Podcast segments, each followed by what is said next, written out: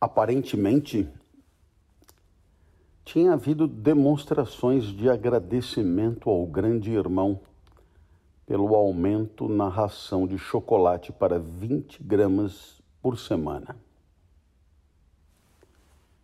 Mas ontem mesmo, ele refletiu, foi anunciado que a ração seria reduzida para 20 gramas por semana. Seria possível que eles fossem engolir aquela depois de míseras 24 horas? Imagina se num lugar. Não estou falando de ração de chocolate, não. Eu estou falando num lugar, em algum lugar imaginário, onde possam ter morrido mais de 600 mil pessoas.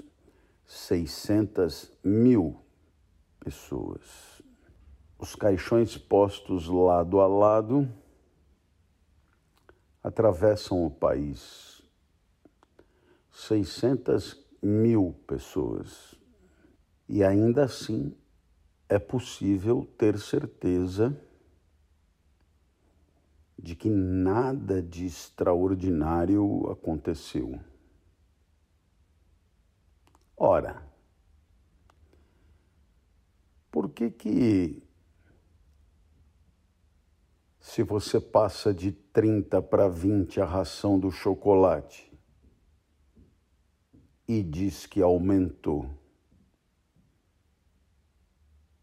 por que, que não haveria manifestação de agradecimento pelo aumento, entre aspas, da ração?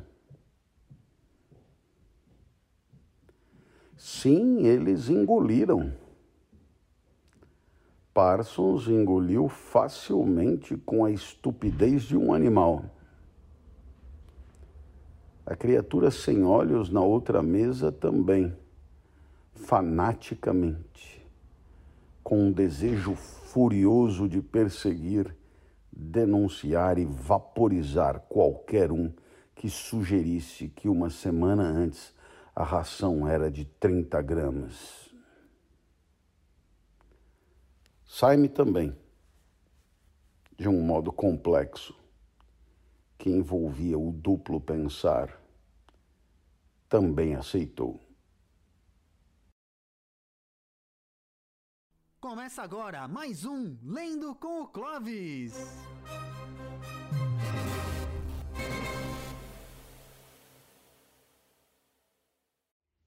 Então, o nosso amigo Winston olha de um lado, olha do outro e conclui. Ele estava sozinho na posse de uma lembrança. Na verdade, ele até se pergunta Estarei eu sozinho na posse dessa lembrança? Afinal de contas, era 30. E quando passa de 30 para 20, não aumenta, diminui. As estatísticas fabulosas continuaram a jorrar da tela na comparação com o último ano, havia mais comida. Isso, claro, daquilo que jorrava na tela, né? Evidentemente. Então, na tela, eles diziam que, na comparação com o último ano, havia mais comida, mais roupas, mais casas, mais móveis, mais panelas mais combustível, mais navios, mais helicópteros, mais livros, mais bebês, mais de tudo, exceto doenças, crimes e insanidade.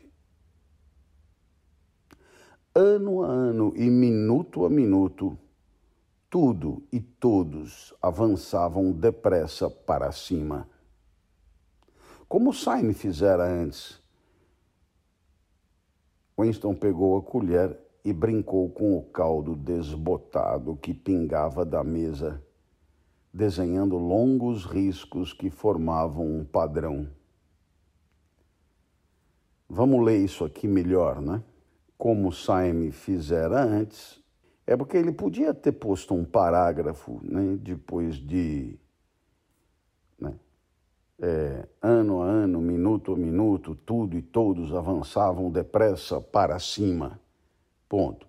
Aí, pô, ele retoma a cena, mas tudo bem. O autor é soberano.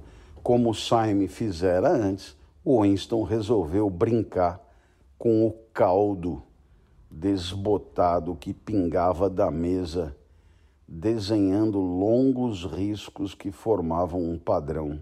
Não sei se eu entendi isso aqui, não. Quer dizer, é, o caldo tinha caído do prato na mesa e o, o Saime tinha meio que tentado fazer graça com esse caldo na mesa. Agora, o caldo ele pingava da mesa. Eu só posso supor que é no chão. Desenhando longos riscos que formavam um padrão. Tudo bem não fica lá muito claro o que, que acontecia no chão com a queda do caldo, mas eu te juro que isso não vai impedir a compreensão da trama, muito embora a gente insista que a graça está na degustação dos detalhes, mas aqui, né, é, tudo bem, é, o caldo cai sempre pelo mesmo lugar, digamos assim, né? E aí o caldo lá no chão escorre. Então são riscos, e como cai sempre no mesmo lugar, talvez haja um padrão de formação de figura no solo, mas eu não consegui imaginar direito o que acontece. Aí você olha para mim e diz, mas esse é o tipo de coisa no livro que você lê e passa batido, porque não tem nada a ver com o desenrolar da trama. É, então, o que nós estamos tentando aqui com esse trabalho é dar importância para além do óbvio da trama, né? é tentar entender por que, que o autor colocou isso, né? É claro que ele enfatiza esse caldo, agora ele está frio, ele deve ser meio fedorento, engordurado, e ele enfatiza essa sujeira, né? Então ele faz questão de de voltar a revirar o teu estômago. Tudo bem. Mas ele recorre a um, a um a uma alegoria aqui, a uma, a uma imagem, né? É uma imagem mesmo. Quer dizer, o caldo que, pinta, que pingava da mesa, ele desenhava, ele, o caldo, né, desenhava longos riscos que formavam um padrão. Então, eu só posso imaginar que é, seja mais ou menos isso. É, o chão ele não é ele não é reto, né? Então o, o, o caldo escorre pelo chão. Mas eu posso estar completamente enganado. Quanto a formar um padrão, claro, se caem gotas do mesmo lugar, tudo bem, forma-se um padrão, mas não fica claro. Eu prometo que eu vou avançar. Meditou ressentido é o Winston, né? Sobre a textura física da vida. Mas percebe, ele fala do caldo e agora ele fala da textura da vida, né? Da textura da vida. Então, é, é a primeira vez que eu me deparo com essa expressão, né? É, você usa a palavra textura para se referir muitas vezes ao que você sente né, com a ponta dos dedos. Né? Veja a textura desse tecido. Né? Aí você passa a ponta dos dedos. Né? Então, quando você fala em textura da vida, há uma certa preocupação de delicadeza, né? mesmo que essa delicadeza seja uma delicadeza no sentido, digamos, do áspero, não é? do, do desagradável de sentir tal como seria passar a ponta dos dedos numa lixa, por exemplo. Havia sido sempre assim? A comida sempre tivera aquele gosto?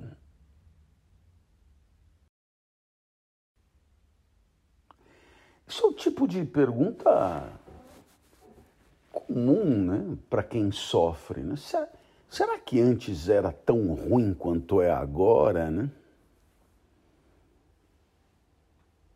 Eu mesmo me faço essa pergunta com muita frequência. Será que antes era tão ruim quanto é agora? Então, por exemplo, eu hoje enxergo muito pouco, no momento que eu vos falo, eu tenho sintomas da minha síndrome de Bessé, então eu tenho uma gosma infernal no olho que me impede até de abri-lo completamente. Felizmente, o Kindle em tamanho máximo e uma luz potente me permitem enxergar até com facilidade, viu? Até com facilidade. Mas essa gosma no olho é infernal, né? E eu vou ficar no olho porque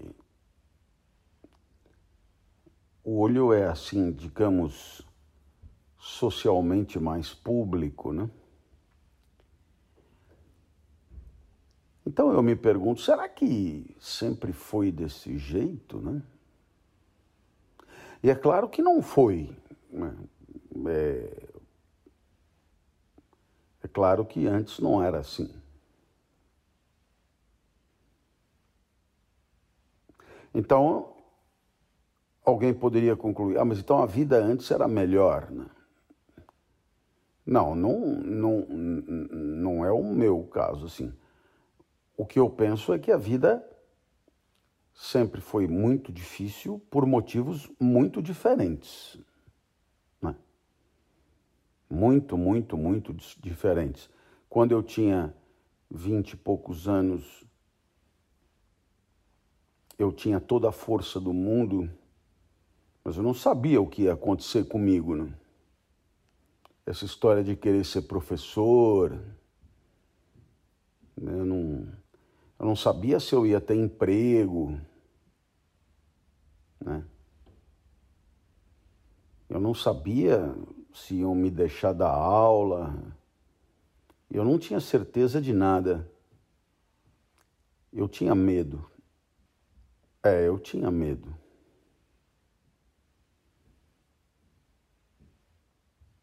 A gente cantava no metrô lá para fazer o doutorado, né? E não tem como você não se perguntar, meu, será, né, que meus colegas do direito já prestando concurso, já passando em concurso, já ganhando bem pra caramba. E eu aqui cantando no metrô. Será? Nessa época não tinha gosma no olho, mas tinha uma imensa incerteza. Em outras épocas, a incerteza era um pouco menor. Não tinha gosma no olho. Mas tinha. Tinha humilhação no trabalho, um chefe. Um chefe. É, eventualmente ressentido. Né? desgostoso do teu sucesso com os alunos, querendo te prejudicar. Depois houve outros problemas de saúde, né? Síndrome de Bessé só a cereja do bolo.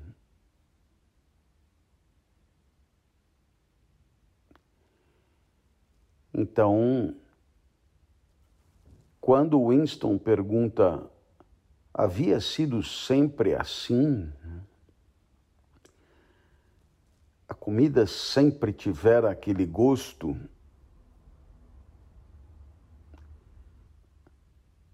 É uma pergunta que vai tão além do que está escrito, né? Gozado como eu nunca tive problema com comida. Se tem uma coisa que sempre me ajudou a viver, foi isso.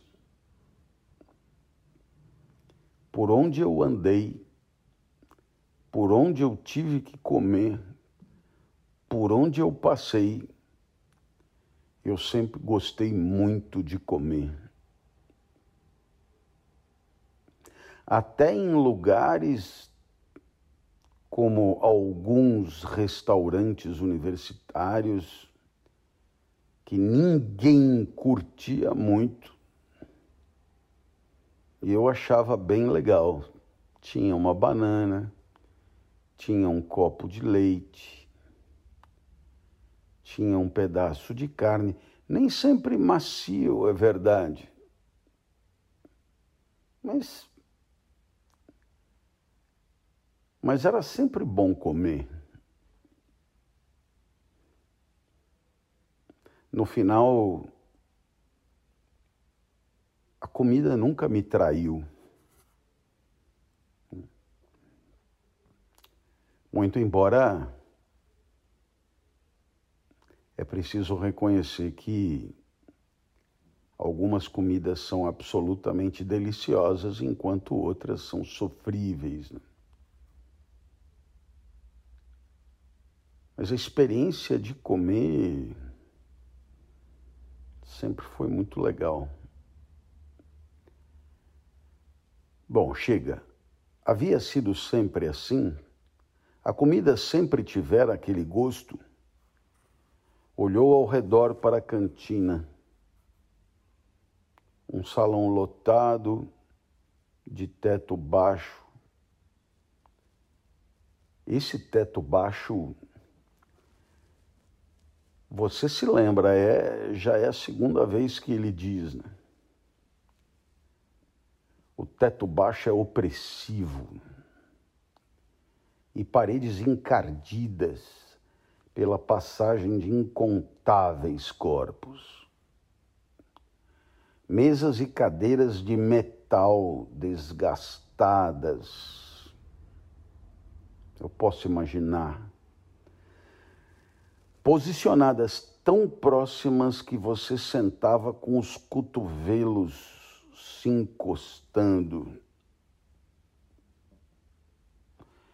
Aí já é uma experiência que me escapa, né? É... Existem países onde os restaurantes são muito pequenos e as mesas ficam muito próximas. Eu, eu tenho lembrança A lembrança é uma faculdade da imaginação, né? Graças à imaginação a gente pode lembrar, né? E eu tenho lembrança de lugares pequenos, mas daí a, a um cotovelo esbarrar no outro, não, nunca passei por isso.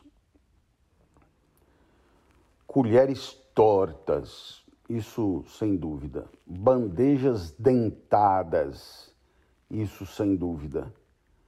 Canecas brancas grosseiras, ainda acho. Aí, aí lamento, viu? Porque uma caneca é melhor do que um copo descartável desses fininhos, sabe, branco, plástico, descartável, desses que você vai segurar e a groselha voa do copo, assim, pof, porque você não consegue segurar sem amassar o copo, sabe?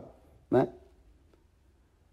Todas as superfícies gordurosas, sei bem do que se trata, fuligem em cada rachadura, isso não sei bem o que ele quer dizer, e um cheiro azedo.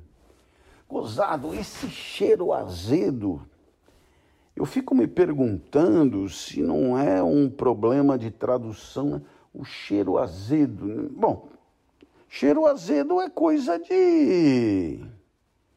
É coisa de. de comida estragada, né? Cheiro azedo, né? Mistura de gin ruim com café ruim, com ensopado metálico e roupas sujas ensopado metálico, né? ensopado metálico, ensopado metálico. O gin ruim, eu nunca tomei gin. Café ruim, nossa! Café ruim é a especialidade da casa, né? Eu deixo para lá as instituições que me destruíram o estômago com o seu café, né? Agora, ensopado metálico, eu não sei o que é roupas sujas, eu sei muito bem do que se trata. O tempo todo no seu estômago e na sua pele havia algum protesto, uma sensação de ter sido enganado em relação a algo a que tinha direito. vou repetir essa frase. Uma sensação de ter sido enganado em relação a algo a que tinha direito. Hum, não te, não te chama atenção essa, essa frase? Você não tem essa sensação de ter sido enganado em relação a algo a que tinha direito? Era verdade que ele não se lembrava de nada muito diferente. Winston não se lembrava de nada muito diferente de tudo aquilo que ele estava descrevendo. É estranho, né? Porque ou ele já nasceu nesse esquema, ou senão daria sim para se lembrar. Né? Pô, eu me lembro muito né, de tomar café em copo de vidro com o meu pai. Né? Tanto é assim que durante muito tempo né, eu sempre achei que, que café se tomasse em copo de vidro. Sempre achei. Sempre achei. Né? Esse negócio de café em xicrinha é uma experiência tardia na minha vida. Né? Meu pai punha açúcar de um açucareiro plástico comprido, sabe? Que tem um buraco que você vira assim e cai o açúcar. Não, é, não serve com colher, né? O açúcar está no açucareiro plástico, você vira, tem um buraco. Imagina, por exemplo, um, um cilindro de um palmo de altura, tem um buraco, você vira, ele botava o açúcar, ele botava o café, aí ele mexia, tomava café no copo de vidro. O café no copo de vidro, ele puxa na minha mente a lembrança do meu pai. Né? Então, quando Winston fala que ele não lembrava de nada muito diferente, não, eu lembro, eu lembro de muita coisa muito diferente, né? Em nenhum momento que recordasse com precisão tinha havido o suficiente para comer. Aqui eu queria deixar claro que o meu pai, ele tinha um, uma história de que a gente podia não ter carro, né? E sempre carro foi Fusca, né? O Fusca branco 1300. Eita. Chapa FC 0903, né? O Fusca branco que acompanhou toda a vida escolar. Toda a vida escolar, né? O Fusca branco. Mas comida tinha. Nossa, comida tinha. Né? É, meu pai brincava sempre. Eu vivi na época da guerra. Para mim, tem que ter comida. O resto não importa, ele dizia. E toda hora ele falava: não precisa ter tapete, mas comida tem que ter. Nunca, nunca cheguei a perguntar da onde ele tirava esse vínculo, né? mas ele repetia sempre a ideia de que não precisava ter tapete, mas comida tinha que ter. E com isso ele apresentava sua grade de valores, né? Winston diz: em nenhum momento que recordasse com precisão tinha havido o suficiente para comer. Uma pessoa nunca tinha meias ou roupas de baixo que não fossem cheias de furos. A mobília sempre fora gasta e bamba. Os cômodos sem aquecimento suficiente. O metrô lotado. As casas caindo aos pedaços. O pão escuro. O chá, uma raridade. Os cigarros, poucos. O café, com gosto de sujeira. Nada barato ou abundante, exceto gin artificial. E embora, claro, as coisas piorassem conforme o corpo envelhecia, não seria aquilo um sinal de que aquela não era a ordem natural das coisas? Se o coração de uma pessoa adoecia por desconforto, imundície e escassez, pelos invernos intermitentes, pela viscosidade das meias, pelos elevadores que nunca funcionavam, pela água fria, pelo sabonete áspero, pelos cigarros que se desfaziam, pela comida de gosto estranho e ruim? Por sorte, eu intuí lá atrás que era uma pergunta mas eu queria que você se desse conta, deve haver uma razão pela qual essa frase é tão gigantesca. Eu vou relê-la. Ele terminou dizendo assim: os cigarros poucos, o café com sujeira, nada era barato, abundante, exceto o gin artificial. Ponto. E agora vem a frase. E embora, claro, as coisas piorassem conforme o corpo envelhecia, não seria aquilo, aqui é que engata a pergunta, né? Não seria aquilo um sinal de que aquela não. Eu não sei porque que o não aqui ficou né, no feminino, né? De que aquela não era a ordem natural das coisas.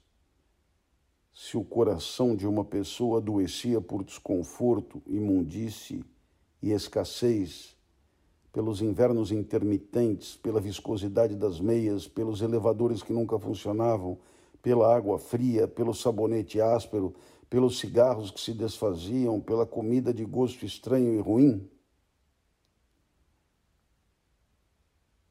Importa aqui na pergunta o não como ordem natural das coisas.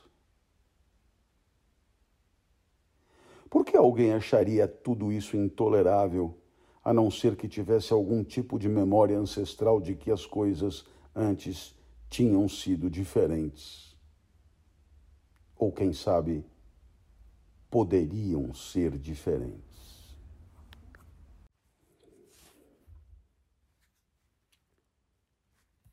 Embora as coisas piorem mesmo, conforme o corpo envelhece,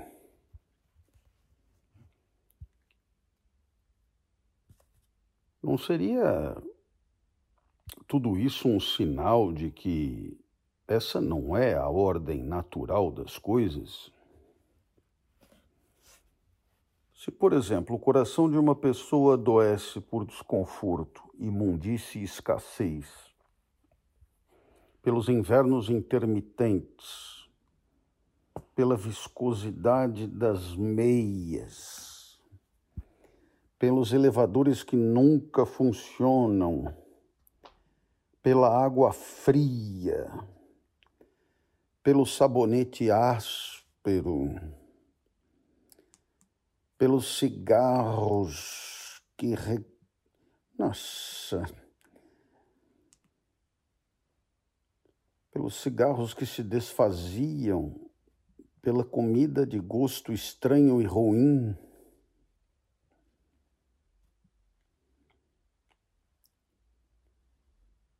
Bom, essa pergunta é uma pergunta que merece aqui a nossa atenção, não é? Podemos retomá-la. E tem aqui uns elementos que são forçados, né? Se o coração de uma pessoa adoecia por desconforto, imundície e escassez, bom, pelos invernos intermitentes, vai lá, pela viscosidade das meias. Aí, ó, eu tenho noções pífias de cardiologia. Pode ser que haja uma relação é, interessante, cientificamente demonstrada, entre a viscosidade das meias e as doenças cardíacas, as cardiopatias, não, que eu ignore, então fico quieto no meu canto, mas chamo a tua atenção. Pelos elevadores que nunca funcionam. Olha, o que se diz é que subir uma escadinha de vez em quando faz bem, né? É, de fato, subir escada é um negócio que treina o coração, né? O que talvez não faça bem é fazer isso de modo irregular, né? sei lá, de modo não não sistemático, mas como os elevadores nunca funcionam, bom, todo dia subir de escada não me parece ser ruim. Pela água fria, olha. É... Lá na Escandinávia, né, o pessoal sai da sauna e entra na água com gelo. E os atletas de alta performance também tem usado a água gelada para sua saúde. Claro que suponho seja mais uma questão muscular, mas se tivesse relação com problemas do coração, acho que isso seria evitado. Agora, pelo sabonete áspero, aí. Aí, aí, né? Aí eu não. A argumentação constrange, né? Pelos cigarros que se desfaziam, ora, se o cigarro se desfaz antes de você fumar, você não fuma. Não fumando, tudo bem que a questão do fumo ataca mais o pulmão, mas acho que acho que tem consequências também no coração positivas o fato de não fumar. Pela comida de gosto estranho e ruim. O gosto da comida ruim pode ser, mas a comida de gosto ruim. Bom, então, tudo isso para te dizer que às vezes a gente esquece que todas essas esses elementos que são elementos é, negativos né, estão vinculados à doença do coração lá em cima. Né? E aí, claro, a gente deixa para você tirar suas conclusões. Por que alguém acharia tudo isso intolerável, a não ser que tivesse algum tipo de memória ancestral de que as coisas antes tinham sido diferentes? É muito interessante isso. Né? Quer dizer, o valor que você dá ao presente, seja ele positivo ou negativo, ele é, é devedor, ele é vinculado né, àquilo que você já viveu. Né?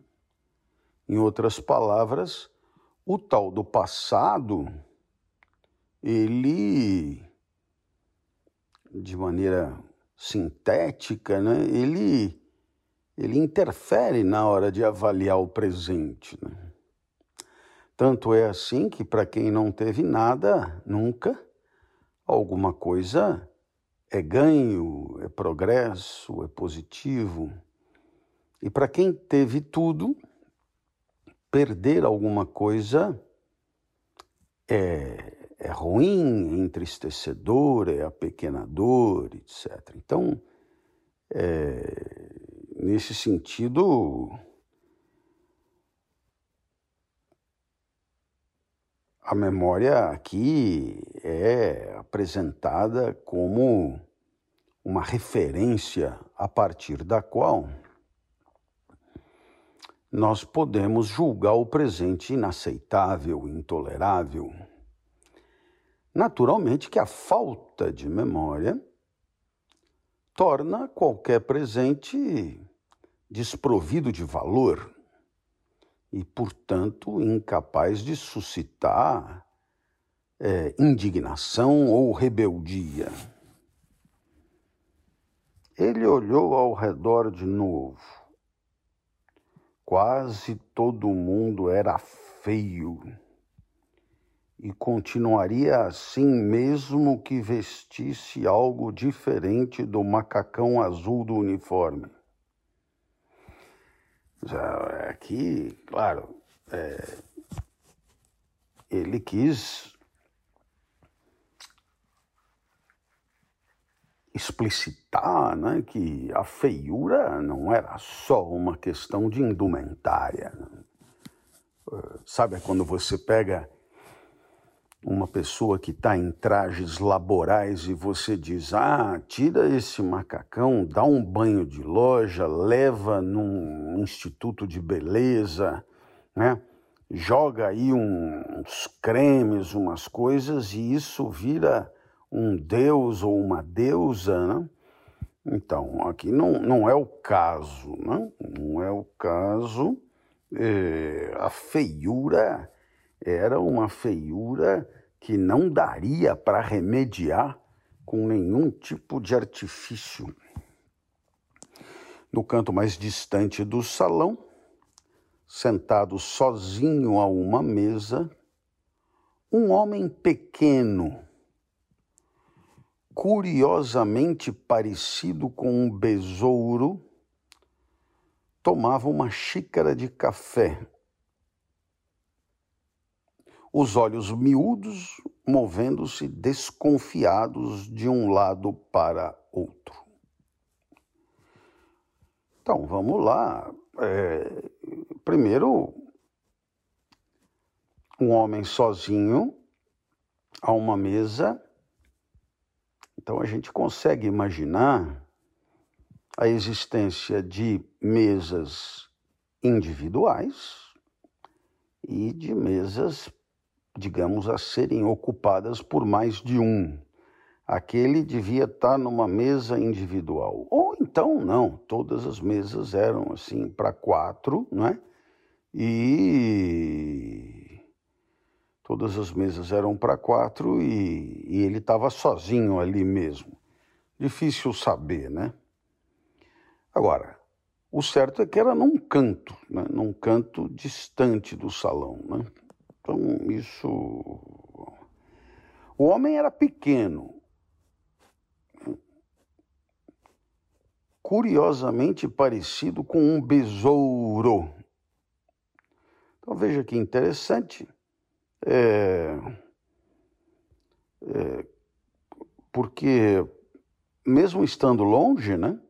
no canto mais distante do salão, era possível estabelecer essa uh, semelhança, ou identificar essa semelhança do homem pequeno com o besouro. É... E, bom, claro, é, um besouro tem, digamos, uma constituição física muito distante da humana, digamos assim. Né? Então, o que, o que faz pensar, de fato, numa figura curiosa, como foi dito aqui. Né? E ele tomava uma xícara de café e os olhos miúdos, né? eu aí já fico devendo se besouros qual é o tamanho do olho de um besouro? Eu não sei, né? Não sei. Eu nunca, na verdade, parei muito para para encarar um besouro, viu? Eu, então eu tô com dificuldade aqui para imaginar esse fulano a partir dessa comparação, né? Mas ele movia os olhos miúdos de um lado para o outro. Veja que ele não movia a cabeça de um lado para o outro, mas os olhos. E aí eu consigo imaginar, né? Pessoas assim que não. A intranquilidade da alma, ela se manifesta é, por um olhar, é, eu diria, um olhar irrequieto, né? um olhar irrequieto.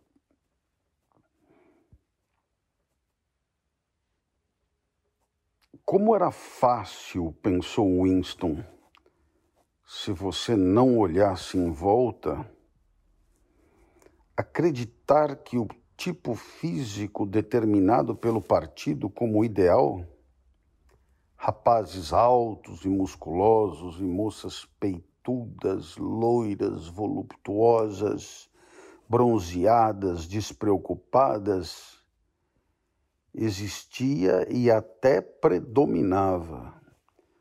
Então, vamos lá, com calma, com calma, né? O partido, provavelmente pelos seus meios de comunicação, ele apresentava um, uma espécie de ideal de constituição física, rapazes altos e musculosos, para os homens acabou aí, Já as moças peitudas, loiras, voluptuosas, eh, bronzeadas e despreocupadas. Né? É, bom, é, então o que Winston diz é o seguinte: se você não olhar para a realidade de maneira, digamos, desarmada, você é capaz de ser levado no bico de acreditar né, que aquele aquele modelo apresentado pelo partido de humano pudesse corresponder a alguma coisa. Winston insiste, seria fácil cair na lorota do partido se você se recusasse a observar o mundo como ele é. Agora, observando o mundo como ele é, fica fácil perceber a falácia, porque na verdade as pessoas eram medonhas, assim sugere Winston na sua fala. De fato, até onde ele podia julgar, a maioria da população na faixa aérea 1 era baixa, morena e suscetível a doenças.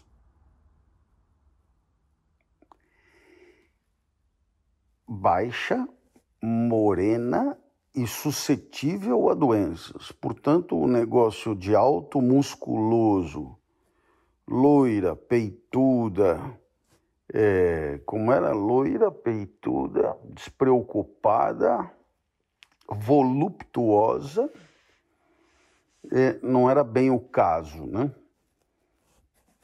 Era curioso como tipo semelhante a besouro, enfim. Sabe quem eu acho que pode ter cara de besouro? Uma figura do desenho animado antigo, é, brasileira, né, chamado O Amigo da Onça. Né? O Amigo da Onça poderia, eventualmente, aqui então, se você entrar na internet para olhar o amigo da onça, talvez ele possa ter essa cara de besouro que o nosso amigo Winston retoma aqui, né? E eu estou tentando é, livrar a nossa pele disso, porque, né, pessoa com jeito de besouro, eu, eu não não sei se eu estou conseguindo é, digerir isso com um grau razoável de, de representação mental, né? Estou bem.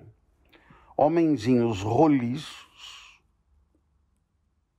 homenzinhos roliços, engordando muito cedo na vida, de pernas curtas, movimentos ágeis e furtivos, rostos inchados e inexpressivos, com olhos muito pequenos. Era o tipo que parecia se desenvolver melhor sob o domínio do partido. Tudo bem, ele agora descreveu, mas é, vamos combinar que essas características aí se você olhar para um leitãozinho, também rola, né? Quer retomar as características? Eu não, né? Nessa perspectiva de que ninguém aqui tem pressa, é, homenzinhos roliços, engordando muito cedo na vida, de pernas curtas, movimentos ágeis e furtivos, rostos inchados e inexpressivos, com olhos muito pequenos. Olha, para um leitão, a única coisa que poderia ser problematizada é o rosto inchado, porque, bom, é, embora o porco tenha uma cabeça grande em relação ao resto do corpo, é, não é, não sei se poderia chamar de inchado, e inexpressivo. Aí eu acho injusto mesmo. Um leitãozinho é muito expressivo e simpático, etc. E, e não combina com essa essa alegoria que claramente tem um escopo de rebaixamento, negativa, etc. Né? A comparação com o besouro não pode ser alentadora. Né? É... Aí ele diz: era o tipo que parecia se desenvolver melhor sob o domínio do partido. O anúncio do Ministério da Fartura terminou com outro toque de trombeta e foi substituído por música industrial. Parsons, o vizinho, levado a um vago entusiasmo pelo bombardeio de números, tirou o cachimbo da boca. É... Então, o que será um entusiasmo vago? Né? O não sei se eu entendi o que, que é um entusiasmo vago. Né? É, talvez ele esteja se referindo a um certo ganho de potência é, sem uma causa muito determinada. Né? Mas isso é talvez. E aí ele tirou o cachimbo da boca. O Ministério da Fartura certamente fez um ótimo trabalho este ano, disse, balançando a cabeça com ar entendido. Isso, isso eu consigo imaginar, né? Tem gente que faz afirmações peremptórias e balança a cabeça é, assim, como que a, a conferir com esse balanço um tom de, de obviedade, né? aquela afirmação, um tom de veracidade, né? aquela afirmação que não aceitaria né? um olhar contraditório, uma problematização, etc. A propósito, Smith, meu velho, você por acaso não tem nenhuma lâmina de barbear que possa me dar? Não tenho, respondeu Winston. Eu mesmo estou usando a mesma há seis semanas. Ah, bom, só estava perguntando, meu velho. É, o meu velho é, indica, portanto, intimidade, proximidade, o meu velho seria uma preparação para uma solicitação, digamos, que requer um certo grau de intimidade, eu suponho. É, é um artigo de higiene pessoal. Em se tratando de um artigo de higiene pessoal, não há que, digamos, pretender compartilhar com qualquer um. Então, nesse sentido, o meu velho é uma boa antessala para quem vai pedir a lâmina de barbear do outro. Claro que Winston dá uma resposta de quem pretende sugerir o fracasso da gestão, eu mesmo já estou usando há tantas semanas, é, e com isso se contrapor às convicções é, do próprio Parsons. Né? É como se o Winston dissesse: Oh, você que gosta tanto do partido, seu trouxa vá né, pedir para eles uma lâmina de barbear, né? E não para mim.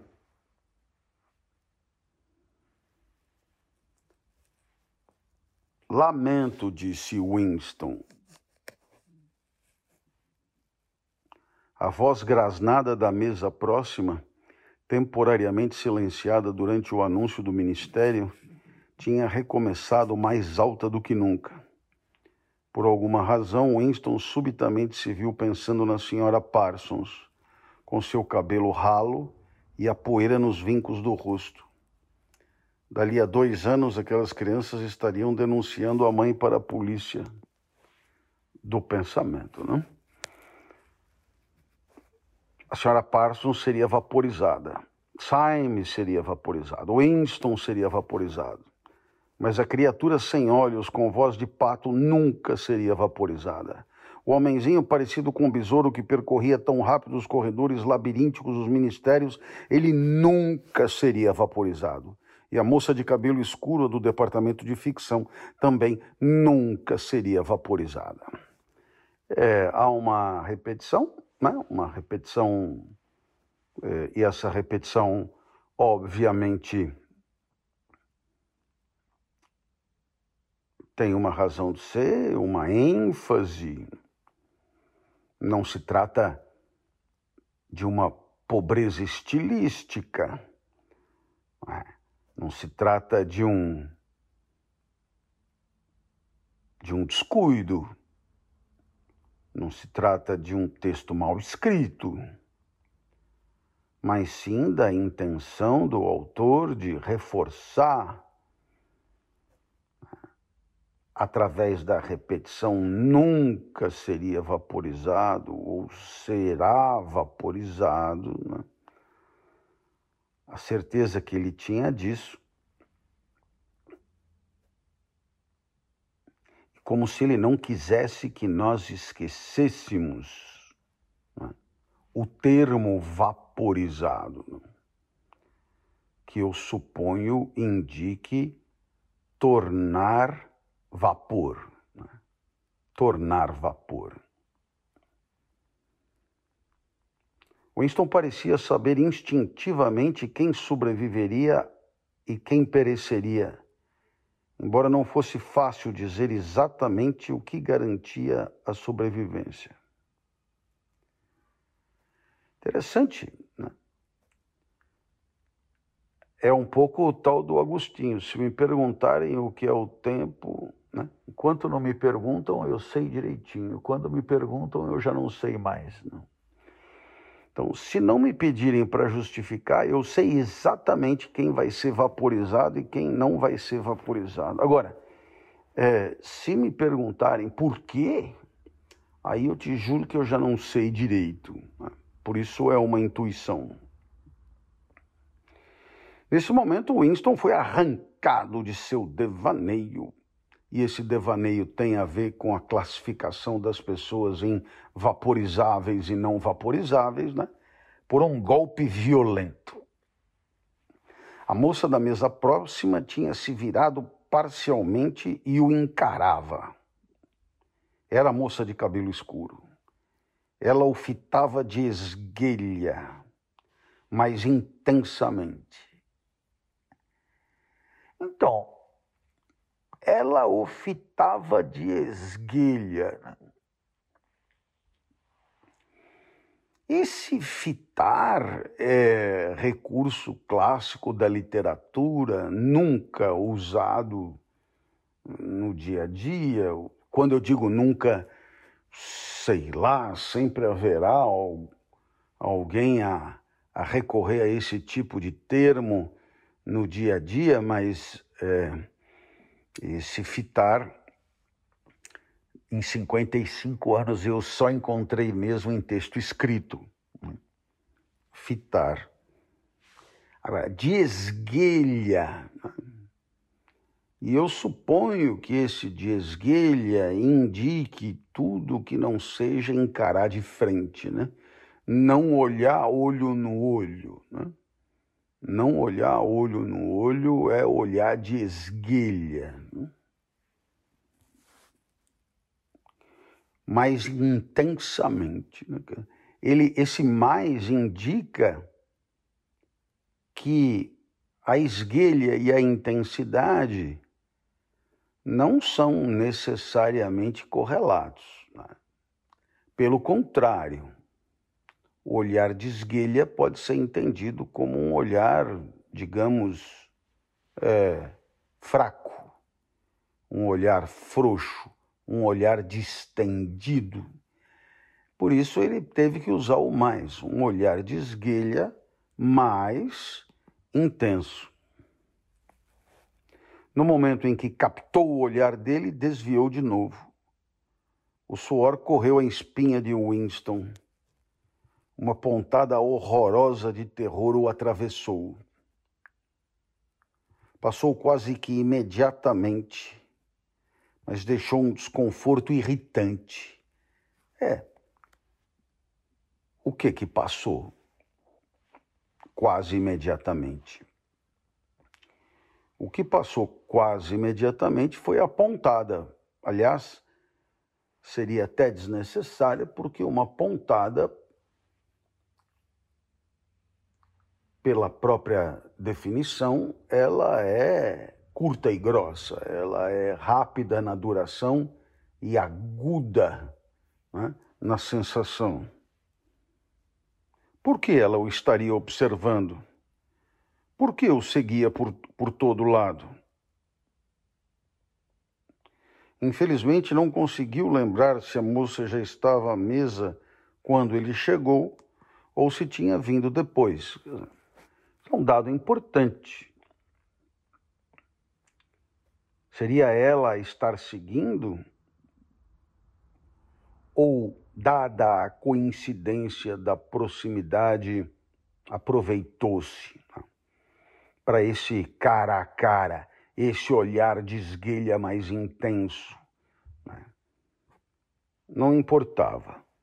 Fosse como fosse, um dia antes, durante os dois minutos de ódio, ela se sentara imediatamente atrás dele. Quando não havia necessidade visível de fazer isso. Tinha outros lugares, né? Era bastante provável que o verdadeiro objetivo tinha sido ouvi-lo e ter certeza de que gritava alto o suficiente. Winston estaria sendo vigiado por essa mulher. Seu pensamento anterior lhe ocorreu de novo. Provavelmente ela não era de fato membro da polícia do pensamento, mas nesse caso seria espiã amadora, o maior perigo de todos.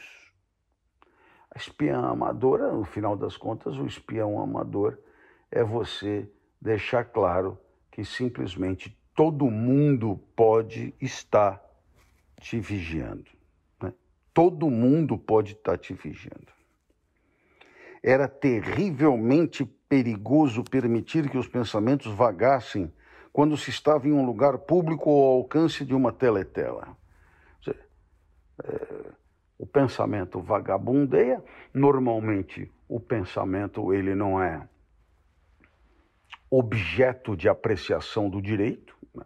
O direito aprecia manifestações, mas a, a intraconsciência, aquilo que não sai do pensamento, é, não é objeto de atribuição de valor pelos crivos da sociedade, mas aqui né, era perigoso você dar bobeira devaneando, porque dependendo da tua manifestação, dependendo de como você, é, digamos, ao devanear, você se comportava, isso era suficiente para uma denúncia, né? seja através de uma pessoa ali olhando lado a lado, como aquela mulher, seja através da teletela, que, como sabemos, não só exibe imagens, mas também captura imagens. A menor coisa poderia delatá-lo um tique nervoso, um olhar inconsciente de ansiedade, o costume de falar sozinho, qualquer coisa que sugerisse anormalidade ou algo a esconder. De modo, de todo modo, ter uma expressão imprópria, como parecer incrédulo quando anunciavam uma vitória, por exemplo, né? parecer incrédulo era em si uma ofensa passível de punição. Existia até uma palavra para isso em novo idioma: crime facial. A moça deu-lhe as costas de novo. Talvez não o estivesse realmente seguindo. Talvez fosse coincidência ela se sentar tão perto dele por dois dias seguidos. Seu cigarro tinha apagado e ele o pousou com cuidado na borda da mesa. Terminaria de fumá-lo depois do trabalho se conseguisse manter o tabaco lá dentro. Esse foi o Lendo com o Clovis. Não perca nosso próximo episódio, aqui no www.twitch.tv barra às segundas, quartas e sextas, às 21 horas.